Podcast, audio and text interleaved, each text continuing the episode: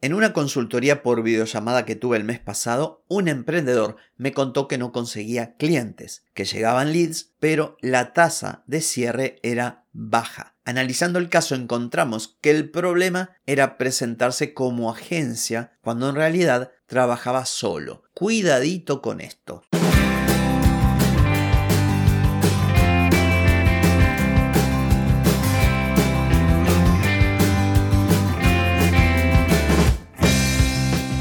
Bienvenida y bienvenido a Marketing para Gente como Uno. Soy Carlos Malfatti, consultor de marketing y nos encontramos otra vez para hablar de marketing, emprendimiento, redes sociales, contenidos, publicidad y todo lo que tenés que saber para llegar a más personas, captar más clientes y vender más en Internet. Atenti, que arrancamos.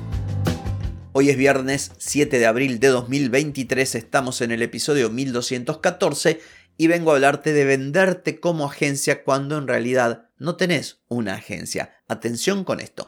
Pero antes te pregunto, ¿querés mejorar tus ventas, contenidos, redes sociales o publicidad? Deja de perder tiempo, dinero y energía en acciones que no dan resultado y comenzá a vender con estrategias, metodologías, contenidos y publicidad. Escribime ahora mismo a clientes y reserva tu consultoría. Muy bien, vengo a decirte hoy con todas las letras que no mientas, que no digas que tenés una agencia cuando no tenés una agencia. Esto suele ocurrir en el ámbito del marketing, del diseño web, del diseño gráfico, también hay community manager o gente que hace copy, sobre todo en las profesiones digitales que hoy están tan en boga, hay mucho de esto, de personas que tienen miedo a decir, no, yo trabajo solo, trabajo en mi casa, o, o no sé qué, o no tengo oficina, y se inventan una agencia. Somos una agencia, un grupo de profesionales, y después rascas, rascas, y resulta que no hay nada detrás. Y como los clientes no son tontos, tarde o temprano se dan cuenta. Y esto me pasó en una consultoría de hace muy poquito con un emprendedor que justamente se dedicaba al community manager y se promocionaba como agencia.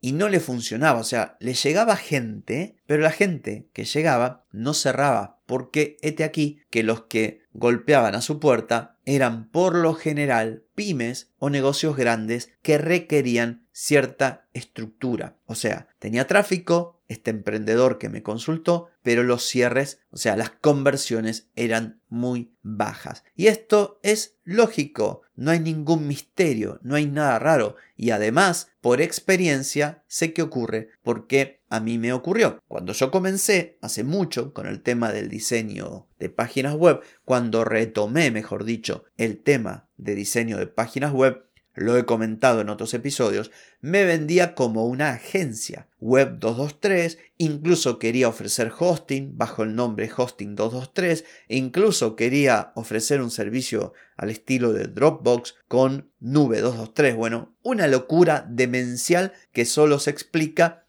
desde el punto de vista de la ignorancia de alguien que no había emprendido nunca y que pensaba que tener un negocio o un holding de empresas era simplemente diseñar cinco logos distintos y ya tenías las cinco verticales. Una locura. Si vos decís que tenés una agencia, estás proyectando una imagen distinta a la que proyectás vendiéndote como emprendedor de marca personal. Cuando vos decís que tenés una agencia, las personas ya piensan en determinada estructura. Y lógicamente si vos salís a venderte como una agencia y viene un cliente buscando agencia que descubre finalmente que no lo sos, no va a cerrar. Y menos mal que no cierran. Porque si llegaran a cerrar con vos, te van a pedir lo que le pedirían a una agencia. Pero como vos no sos una agencia, la consecuencia es que vas a trabajar prácticamente las 24 horas del día a un precio de remate.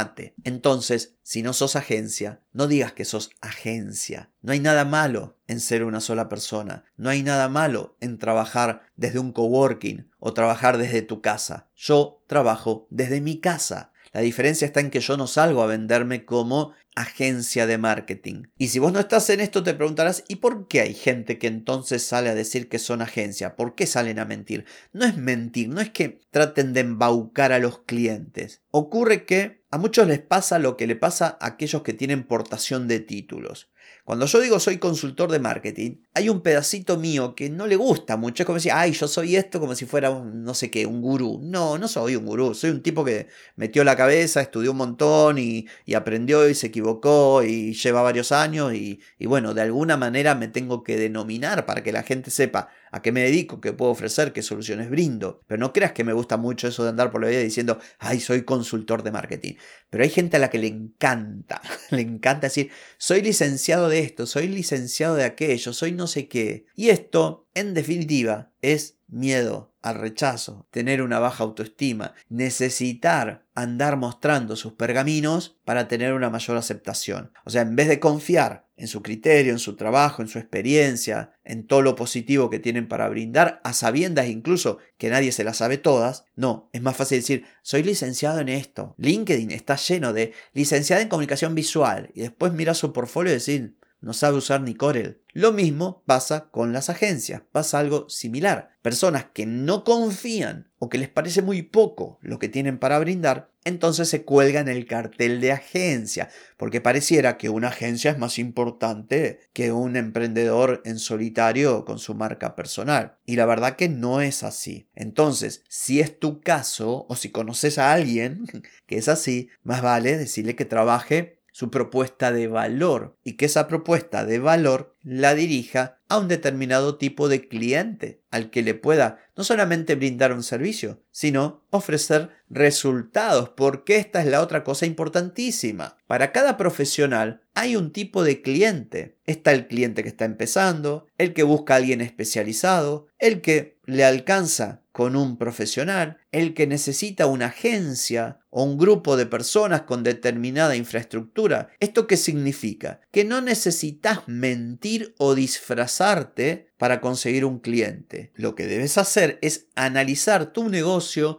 tus debilidades, fortalezas, mejorar, como dije recién, tu propuesta de valor e ir detrás de quienes buscan lo que vos tenés para ofrecer. Cada uno tiene algo para ofrecer y si un cliente te dice que no, salvo que estés haciendo las cosas muy mal, por lo general no es un problema tuyo, sino que es un problema de que no es el cliente correcto, porque una persona puede tener muchos clientes aún trabajando desde su casa y sin ser agencia o sin tener una superestructura. Entonces, y en conclusión, te voy a sugerir lo mismo que le sugería a este emprendedor que me contrató la consultoría por videollamada. Si no sos una agencia, no salgas a decir que sos una agencia. Potencia las fortalezas de ser una persona que quizás tenés mayor flexibilidad, más tiempo disponible, quizás podés brindar un servicio mucho más cercano a un cliente porque tenés pocos clientes, pero la calidad de lo que ofreces o la manera en que lo ofreces es mejor, es más, entre comillas, a medida y apoyate en esas fortalezas y sin miedo, porque igual podés conseguir clientes. En fin, espero que estos consejos, sugerencias y puntos de vista hayan sido de utilidad para vos. No tengo nada más que decir hoy ni mañana porque mañana es sábado. Así que desenchúfate, descansa, pasalo lindo. Que el lunes, el lunes nos volvemos a encontrar. Chau, chau.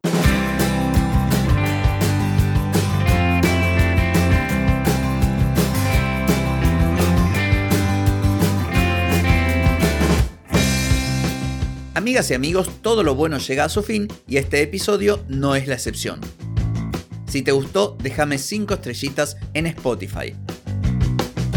¿Querés vender más? Reserva hoy mismo tu consultoría por videollamada. Deja de perder tiempo y dinero y comenzá a vender con estrategias, metodologías, contenidos y publicidad. Escribime ahora mismo a clientes y reserva tu lugar. Hey, ponete en acción, que el tiempo, el tiempo no perdona.